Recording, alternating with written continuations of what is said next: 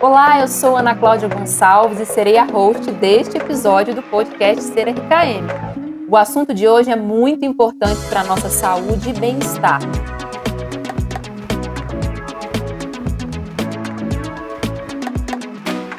Aqui comigo estão o otorrinolaringologista Dr. Nicolau Abraão e o especialista em acústica Marco Vetti.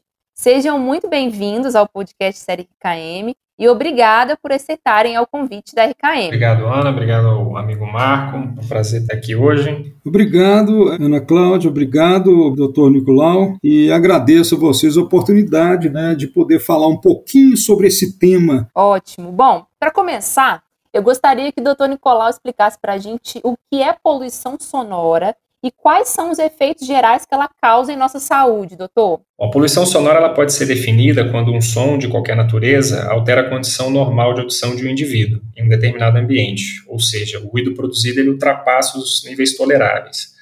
Os exemplos que a gente tem são os ruídos de fábrica, os barulhos produzidos por automóveis aglomerados, obras urbanas, festas e show.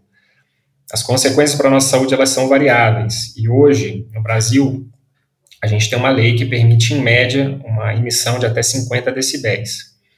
É claro que esse número varia bastante em relação ao horário e ao local a ser analisado. Por exemplo, um hospital ele vai ter um nível de tolerância muito menor do que um templo de igreja, por exemplo.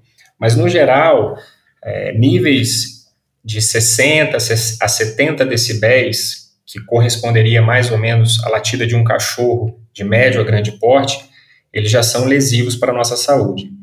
As consequências elas variam principalmente é, principalmente da exposição que o indivíduo tem a esses ruídos, ao nível de exposição, ao tempo de exposição e ao nível de ruído que esse indivíduo é exposto.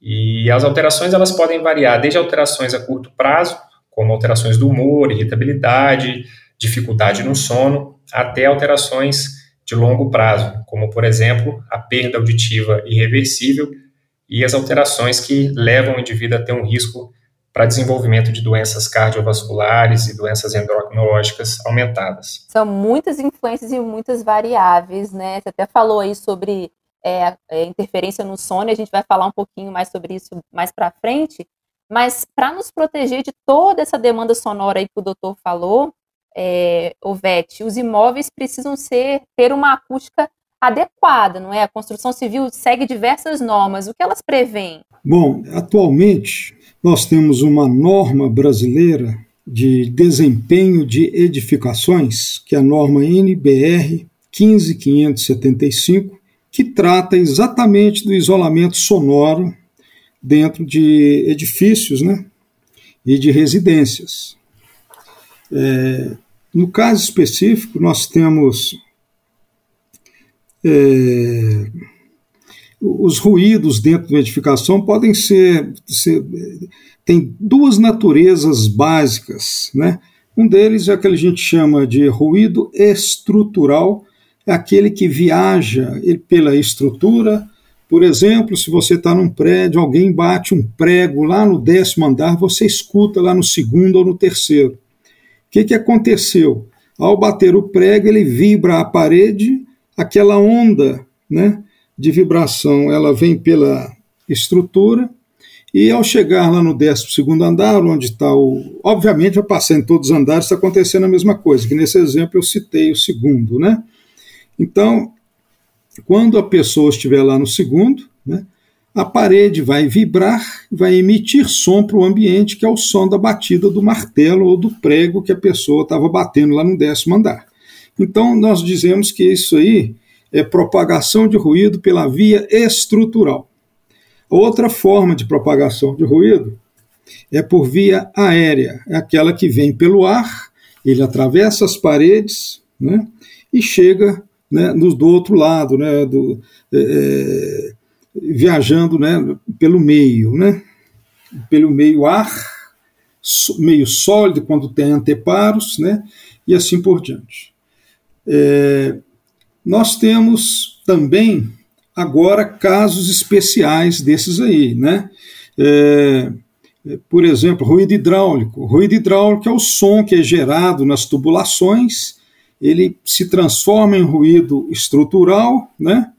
E vibra as paredes e que emite som para as pessoas que estão dentro de casa. Por exemplo, alguém dá descarga, alguém escuta descarga no outro apartamento. Essa exemplo. é clássica. É, então nós temos né, na, nas edificações essa tipologia que são essas três, são esses dois, né, praticamente as duas vias, que é o aéreo e o estrutural. Quando a norma 15575, que é de desempenho de edificações, foi, foi estabelecida, né? A preocupação era reter esses ruídos para dar qualidade de vida aos usuários da edificação. Né? Aí, o principal alvo desta norma né, é, são os ruídos, o ruído aéreo que vem da rua e que passa pela fachada da edificação, que envolve paredes e janelas, né, e entra nos quartos, nas salas, então gera incômodo, né? que seria o nosso isolamento. E, e, aí a norma estabeleceu um isolamento de fachada, então põe lá uma, os requisitos. Então é o ruído da rua para dentro de casa. Aí nós temos também ruídos internos, né? Os ruídos internos nós temos quando uma pessoa liga uma TV num, num, em um apartamento e tem outra pessoa no outro apartamento que acaba escutando o som se não tiver um isolamento adequado. É um ruído aéreo que foi gerado no apartamento do lado e a pessoa vizinho está escutando. Então, é um, uma preocupação também de isolamento desse ruído. Outro ruído típico é o caminhar de pessoas nos apartamentos, é, o salto alto, né? De alguém que está caminhando, ou até mesmo descalço, né? Pisa com o pé meio forte. Ele vibra a laje, gera o ruído estrutural, que vibra a laje, a laje emite som e essa vibração passa pelas paredes também. Então a onda desce pela laje, né? ele passa na laje irradia som devido à vibração dela, e a parede também vibra porque a laje está conectada fisicamente com a parede, que também irradia som. Esse é o ruído de impacto de piso que nós chamamos. Né? Agora, você tem o ruído de equipamentos. Ruído de elevador. O ruído de elevador normalmente é um ruído do tipo estrutural. A máquina do elevador, né, é, ao girar as máquinas, ela gira a laje, né, em casa de máquinas, aquilo passa pelas paredes que transmite para os apartamentos também. Né? Outro tipo de ruído é a, a, sala de fitness ou ginástica né, dentro dos apartamentos. Alguém é, caminha na esteira, ou mais forte ainda, quando alguém solta um peso né, a 15 centímetros do chão, por exemplo, se ela solta o peso, a, ele bate no chão, né, aquela batida no chão ele gira, gera uma onda é, de impacto que ela vai facilmente para os apartamentos superiores. E dependendo da posição do apartamento no prédio, aquilo é, é, é, é parece que a pessoa está dando tiro dentro daquele dentro do quarto da pessoa, né? Então a pessoa, seu vizinho vai na sala de ginástica fazer o exercício dele matinal lá, vamos supor, 6 horas da manhã, seis e meia, ele solta uma, uma, um pezinho lá de 5 quilos a, a, a 15 centímetros do chão, ele, a pessoa que está dormindo em cima percebe aquilo como se fosse um tiro. É, é o efeito né, da transmissão via estrutura daquele efeito dele ter soltado aquele peso naquele local. Você tem ruídos é, de hidráulicos, que nós já comentamos, né?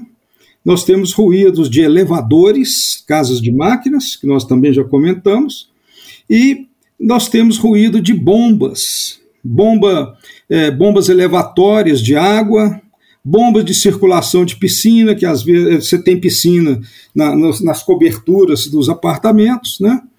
E essas bombas giram também, faz, vibram as lajes, vibram as paredes, incomodam as pessoas.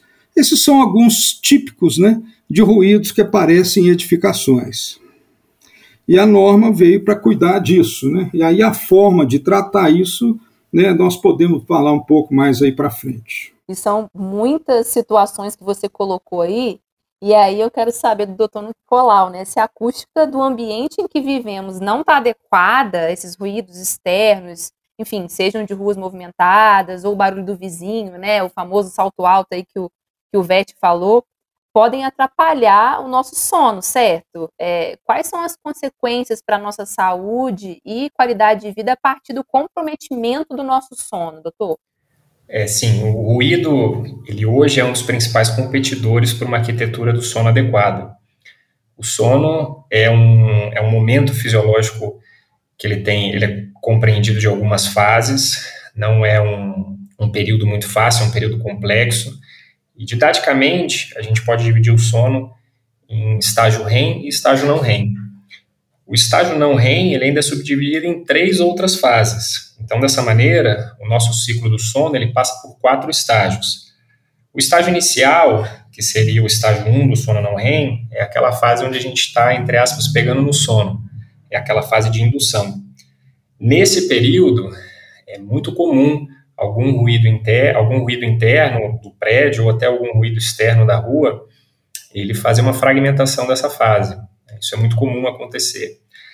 E logo depois dessa fase 1, dessa primeira fase, a gente entra nos estágios 2 e 3, que aí são períodos onde o nosso corpo está mais relaxado, a temperatura do corpo já caiu, a nossa atividade é, metabólica também já está diminuída, as atividades cerebrais elas já estão diminuídas, isso tudo justamente para propiciar esse efeito de relaxamento que faz com que a gente consiga manter essa atividade corporal e metabólica um pouco mais baixa. O estágio do sono, é, o estágio do sono REM é, um período onde as atividades cerebrais voltam a acelerar, elas chegam a praticamente parecidas com as atividades cerebrais da vigília, e geralmente é nessa fase onde a gente costuma sonhar um pouco mais, onde a gente tem os sonhos. Então veja que a arquitetura do sono é uma arquitetura complexa e qualquer circunstância, principalmente o ruído, que quebre, que fragmente essa arquitetura, isso pode ter consequências bem severas a curto e a longo prazo. Vamos lembrar que não é à toa, o sono é tão importante que não é à toa que ele ocupa um terço da nossa vida. Se um indivíduo normal que dorme oito horas por dia, você tem um terço do seu dia dedicado ao sono e não é à toa. Conforme você vai perdendo uh, essa qualidade sonora, seja por conta da essa qualidade do sono, seja por conta da quantidade ou da qualidade, você pode desenvolver uma série de alterações. Eu vou falar um pouquinho mais para frente, mas principalmente as alterações de humor, as alterações cardiovasculares que podem acontecer a longo prazo, alterações hormonais também estão muito presentes. Então, essa questão da acústica que o Marco falou, ela é muito importante para você manter essa arquitetura do sono nos melhores níveis, que a gente chama de níveis homeostáticos possíveis, que é quando você faz exatamente, o seu corpo tra trabalha exatamente da maneira que ele tem que trabalhar. E como é, podemos identificar é, que esses sintomas né, estão ligados à qualidade do nosso sono? Assim, e qual é a solução diante de tantas demandas, né? Tanto barulho que a gente tem, tantos ruídos externos, internos, qual é a solução? Isso é uma pergunta interessante, porque a maioria dos pacientes, ela nem se dá conta, eles nem se dão conta, ou eles nem desconfiam que muitos dos problemas que eles têm podem estar relacionados com o sono. A curto prazo, eu destaco os problemas é, principalmente relacionados à sonolência excessiva diurna, a diminuição na memória, lentificação no raciocínio, na capacidade de aprendizado, a lentificação do pensamento, aumento da irritabilidade no dia a dia e também o aumento da ansiedade e depressão, que é tão comum, tão prevalente hoje em dia. A longo prazo, já tem, a gente já tem bastante estudo que mostra uma relação direta ah, de, dos distúrbios do sono, dos distúrbios de qualidade do sono, com aumento do risco cardiovascular, ou seja, o aumento do risco de você desenvolver pressão alta, doenças relacionadas ao coração e também doenças endocrinológicas. Vale lembrar que o GH, que é o hormônio do crescimento, muito importante principalmente para crianças e adolescentes, ele é secretado basicamente à noite. Agora, um ambiente silencioso, ele faz parte do conjunto de ações que a gente chama de higienização do sono. Então, de mesma importância que você tem quando você vai dormir, manter a luminosidade do quarto baixa, evitar o uso de celulares, tablets, por conta da luz que esses aparelhos emitem antes de você dormir, um ambiente silencioso ele também faz parte dessa higiene do sono. Então, é, você ter um ambiente sem barulho é essencial para você poder manter todas aquelas fases do sono adequado.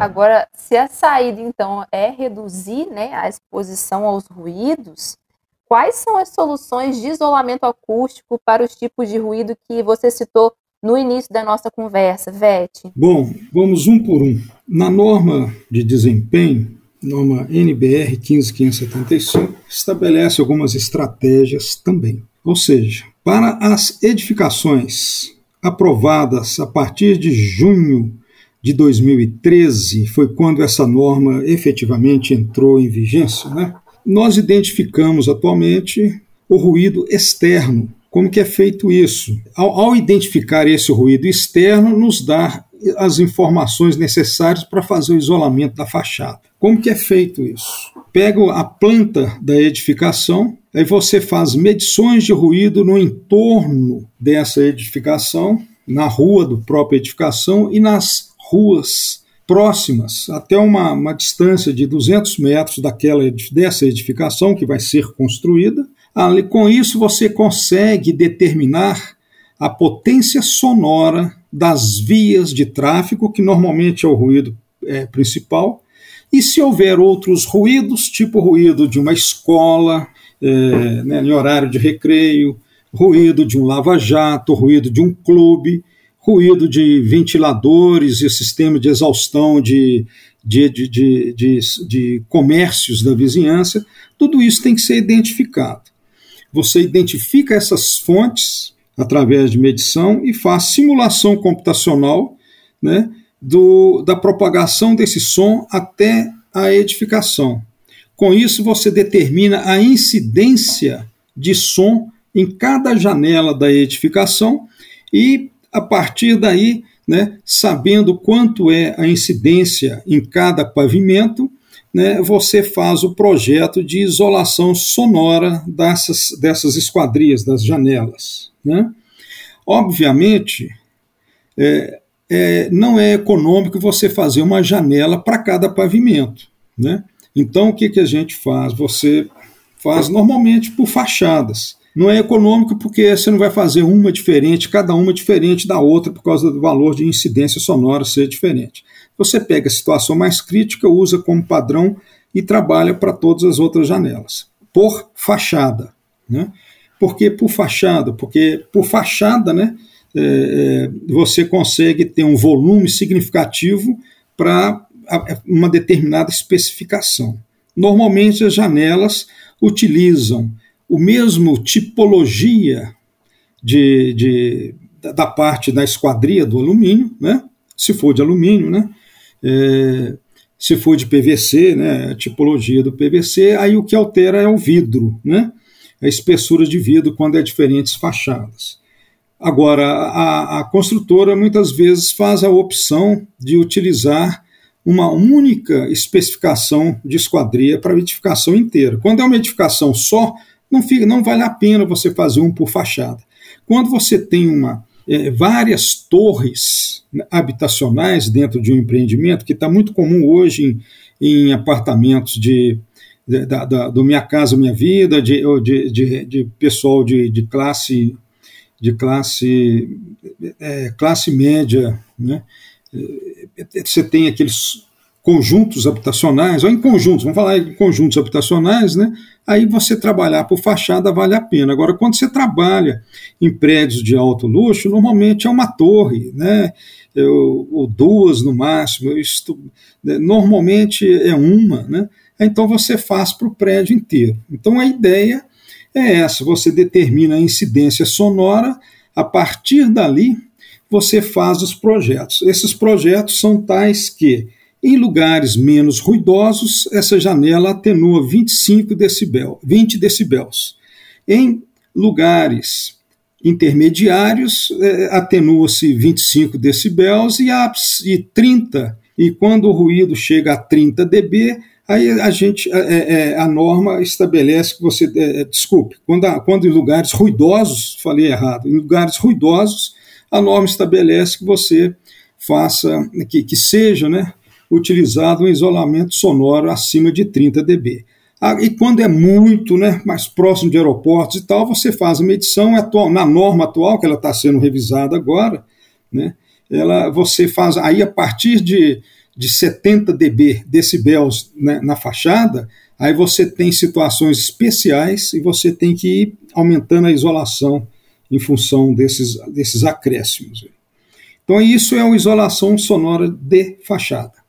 A isolação sonora de, de um apartamento para o outro, quando você tem uma parede que divide, que nós chamamos de parede de geminação, né?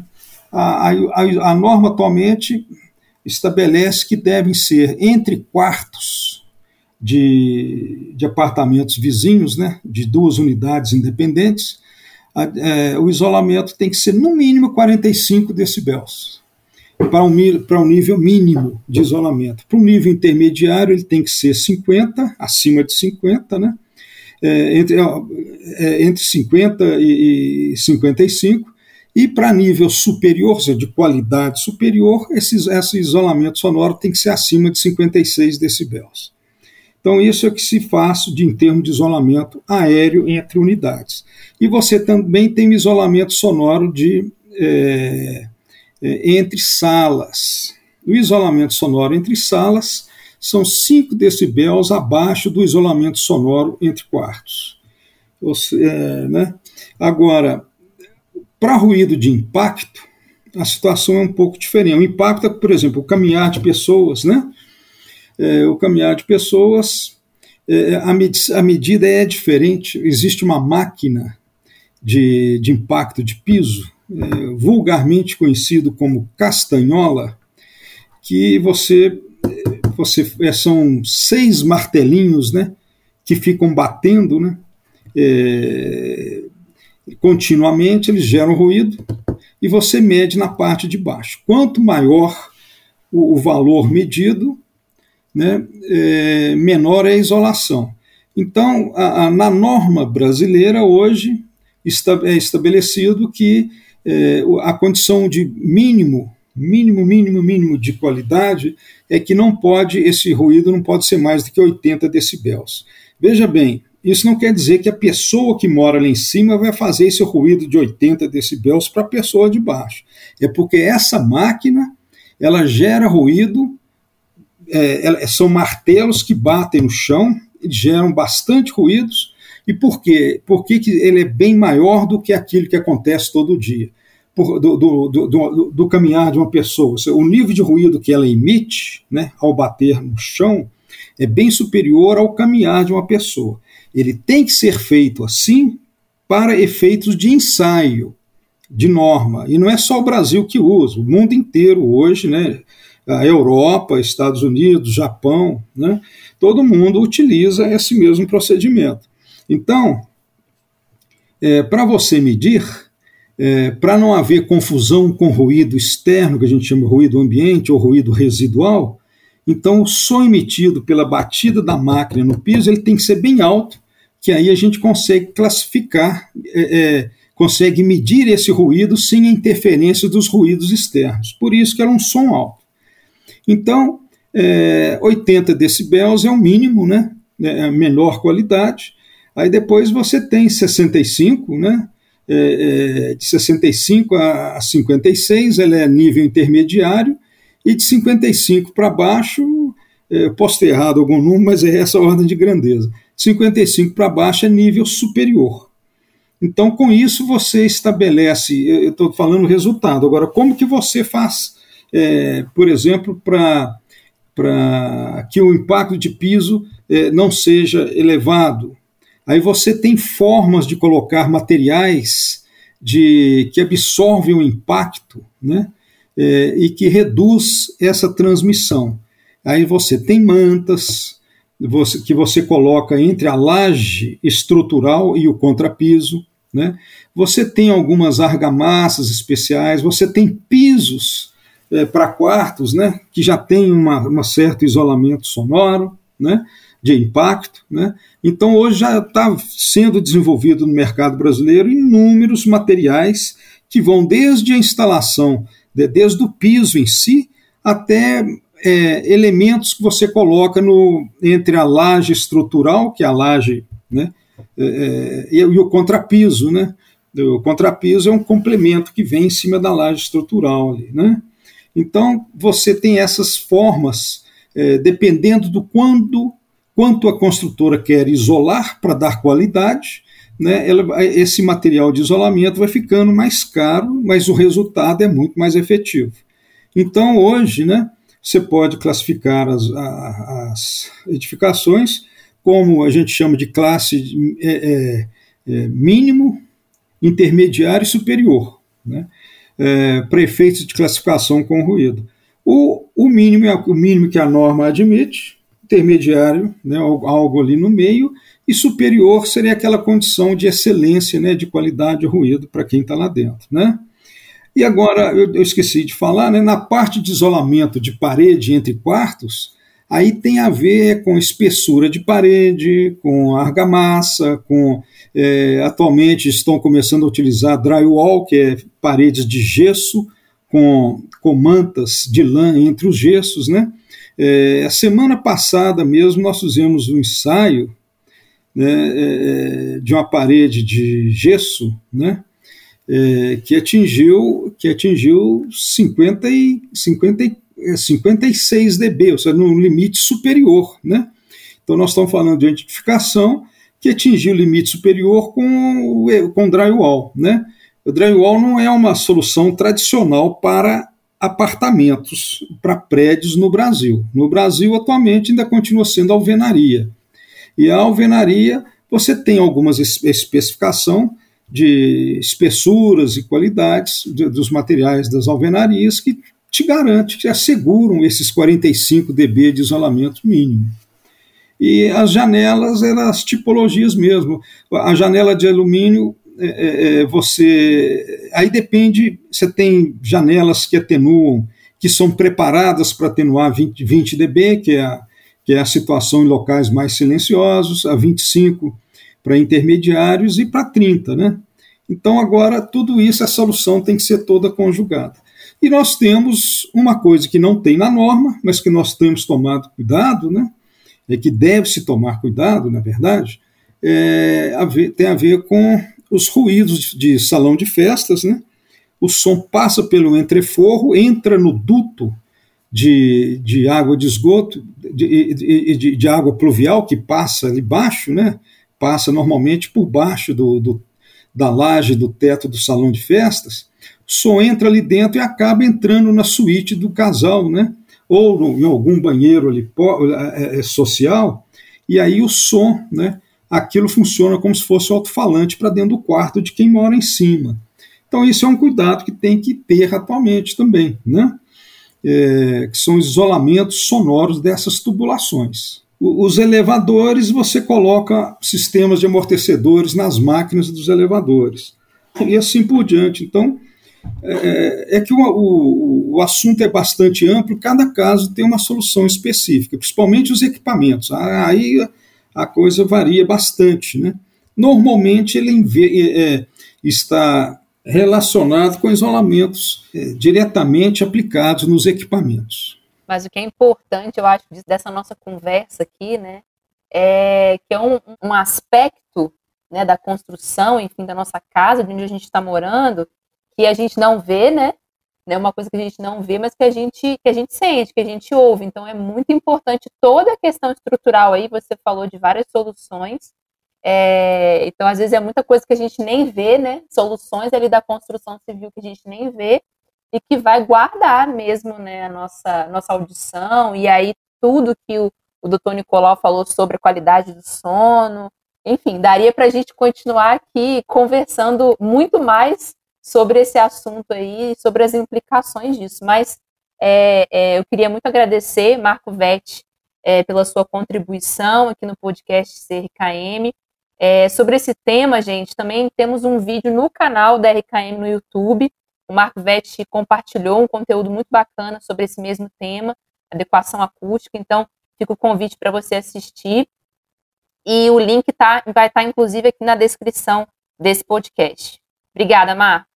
Obrigado, Ana Cláudia, obrigado, doutor Nicolau, e agradeço a vocês a oportunidade né, de poder falar um pouquinho sobre esse tema que é um pouco estranho, entre aspas, mas ao mesmo tempo é, de grande valia para a nossa saúde né, e que as pessoas às vezes esquecem. Às vezes ela se preocupa com o visual de alguma edificação e esquece que é necessário você ter uma qualidade de isolação sonora dentro dessa edificação para que você possa se sentir bem quando está dentro da mesma. Né? Doutor Nicolau Abraão, eu também quero agradecer a sua participação e por ter esclarecido tantas questões importantes né, relacionadas à nossa audição e também à nossa saúde, qualidade do sono e qualidade de vida. Muito obrigada. Eu que quero agradecer, obrigado Ana, obrigado ao amigo Marco. Um tema super importante, cada vez mais frequente no nosso dia a dia, principalmente nas grandes cidades. E muito bacana poder vir aqui e falar um pouquinho desse tema. Queria parabenizar pelo, pela nossa conversa de hoje e agradecer aos ouvintes e a vocês também. Muito obrigado. Obrigada, gente. E até mais, pessoal.